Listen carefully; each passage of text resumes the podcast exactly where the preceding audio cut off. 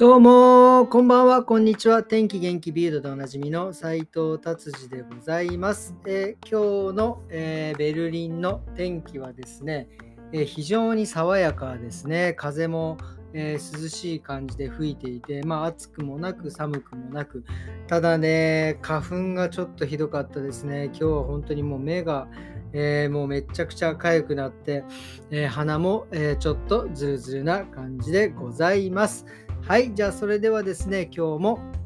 えビルドの新聞からですね、え面白い記事をピックアップしてい、きたいと思います。はい、えまずですね、ちょっとびっくりしたのがですね、まああのいわゆる髪の毛がね毛がない人に対してですねハゲっていうようなこの言葉が、えー、まあ言葉というかがありますけどですねこれがですねイギリスでですねえー、とうとう裁判になりました。まあだからハゲって言われて、もうね、ちょっと冗談じゃねえぜっつって、えー、それを、え傷ついたということです、えー、セクシャルハラスメントだって言って、えー、訴えたんですね。そしたらですね、判決が出たという話です。で、判決はですね、やっぱりこれは、えー、ハゲということはもうセクシャルハラスメントだということが、え、判決されました。まあ、いわゆる女性の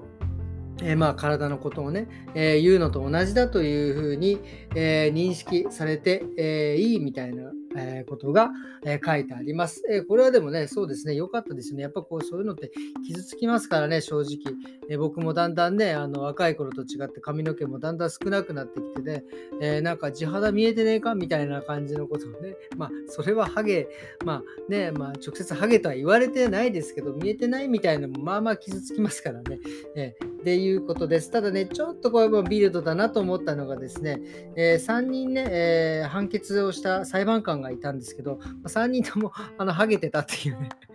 これいいのこれっていうね。まあでもなんかね、こうすっきりしたでしょうね、この裁判官の方もね。はい。じゃあ次行きましょう。えー、次はですね、とうとうやっぱりえー、毎回この記事出ますね。ガソリン、えー、燃料、燃料税も上がるし、燃料もどんどん高くなってるっていうことでですね、とうとうね、ドイツ人の女性ですけど、まあ、これはちょっとベルリンの方ではないヘッセンの方、まあえーと、フランクフルトとかあっちの方なんですけど、とうとうね、そこに住んでる彼女がですね、女性がですね、えー、あの馬に乗り出しちゃったんだ。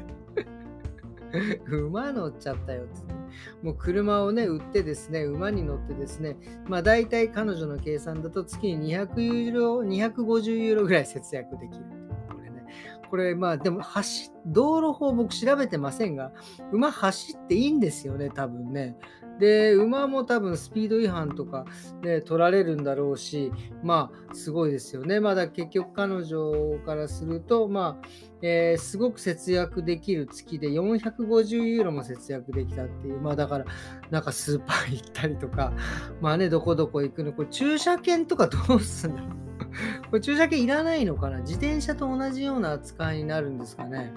これすごいですよね。まあ、彼女ね、こう、まあ、周りの人もね、ちょっともうとか面白い人っていう感じになっていくんでしょうね。まあみんながみんなね、馬乗れるわけじゃないし、馬これ飼わないといけない。だから馬小屋があって馬の手入れもちゃんとしてあげなきゃいけないですからね。それでも車をえー、所有するよりも安いっていうことなんでしょうね。これちょっと相当面白いです。このこの先ちょっとどういう風になっていくのかすごく知りたいですよね。あとこう例えばあのドライブスルーとかね、いけんのかなとかね、なんかすごいちょっと面白いな。これこの記事ちょっと取っといてえー、あの、えー、この方がどうなったかっていうのはちょっとネットで調べていきたいですよね。はい。っていうことです。えー、そしてですね、今ね、この今、ドイツで結構その、いわゆる、え、詐欺、えー、て言うんですかね、あの昔僕もドイツ来た頃にですね、そういう詐欺みたいのがあったんですけど、あの請求書とかがね、えー、こう送られてくるんですよ。それで請求書プラスその銀行の振込用紙も入ってて、でもそこに自分の銀行番号とサインするだけでもう振り込めますよっていうような感じで来るんですけどですね、えー、あのそれがね、何の覚えもなかったか、ただ僕もね、その当時、えー、全くドイツ語がわからなかったので、まあその時はえー、これ何の請求書ですかね？って言ってその時のねオーナーさんに見てもらったらまあこれはもうちょっと全然関係のないまあちょっと詐欺っぽいやつだってで結局それにサインしてお金を送る送ってしまうとですねそれはえっ、ー、となんか何かの契約をとみなしたというような感じになってなんか毎月今度払わなきゃいけないとかいうねちょっと恐ろしいやつが、えー、あります、えー、ありましたね。でしかもですねこれちょっとま本題に行く前にあれですけどこういう請求書とかがですね手紙とかで来るとちょっと焦りますよね。あのインターネットでこうなんか変な、えー、何ですか釣りメールとかそういうメールで請求書とかたまに来ますけど、まあなんかテレコムのね、請求書とかっていろいろ来るんだけど、まあ似たロゴを使って全然違ったりとか、で、しかも振込先がなんかわけわかんなかったりとかするところだったりとかするとね、もうペーンって弾けますけど、結構この、え紙でパッとくるとちょっとドキッとしちゃう、多分そういう心理をついてそういう風にしてるんでしょうね。っていうことでですね、ドイツでもですね、今ね、それがまた流行りだしていて、ドイツではですね、クラーナって言って、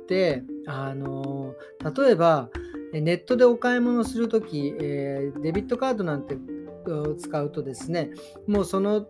そ速攻でその日に決済されたりとか、まあ、クレジットカードでもデビットカードがついててそのその日にも決算されるんですけどクラーナっていうのはいわゆる後払いできる決済サービスなんですよ。でこのクラーナっていうのに入ってるとそれで物を買えたりとかするんですよ。そうすると何、えー、て言うんですか？10回払いとかえー、何回払いとかっていう風にできるんですよ。だから今月その日に払わなくても来月から、えー、その分割払いにするで。しかも利息がつかないっていうのでですね、えー、非常にね、ヨーロッパではよく使われてる、これどこの会社なんですかね、えクラーナってね、そうそう、えスウェーデンかノルウェーだか、すいません、ちょっとあの、